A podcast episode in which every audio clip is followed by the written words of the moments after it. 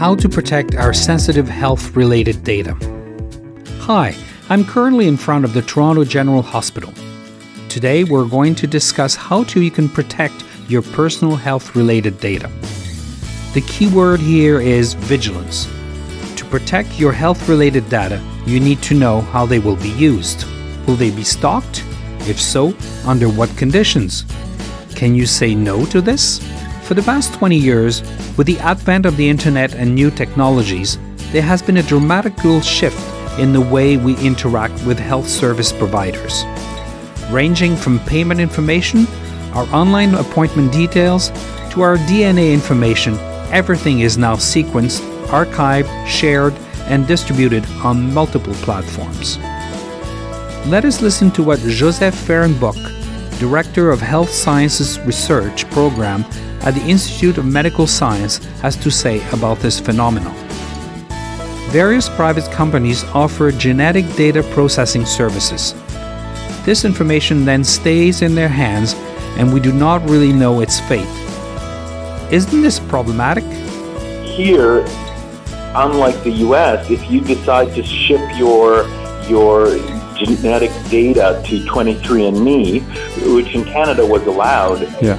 it was less restrictions than in the US because it was deemed that putting a little bit of your spit in a cup is not a medical procedure. Uh-huh. Um, so they sequence a few of your genomes and then send you information back.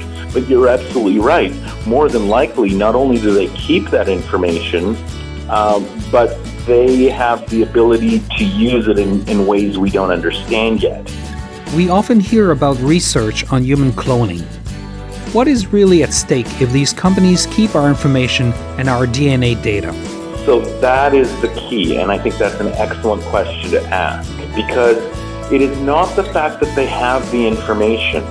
It is not the fact that the information about us is getting out, whether it's through the internet, whether our interactions with people.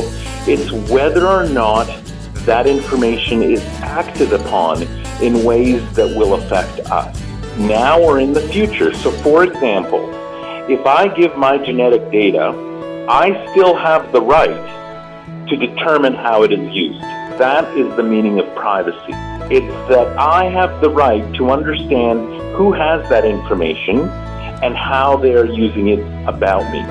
If they start making decisions, more in the States than here, for example, on whether or not I get health care, because they know that in my genes there is a predisposition towards certain kind of illnesses and they make choices that then affect my life without telling me that is breaching my privacy or my right to determine how my information is used.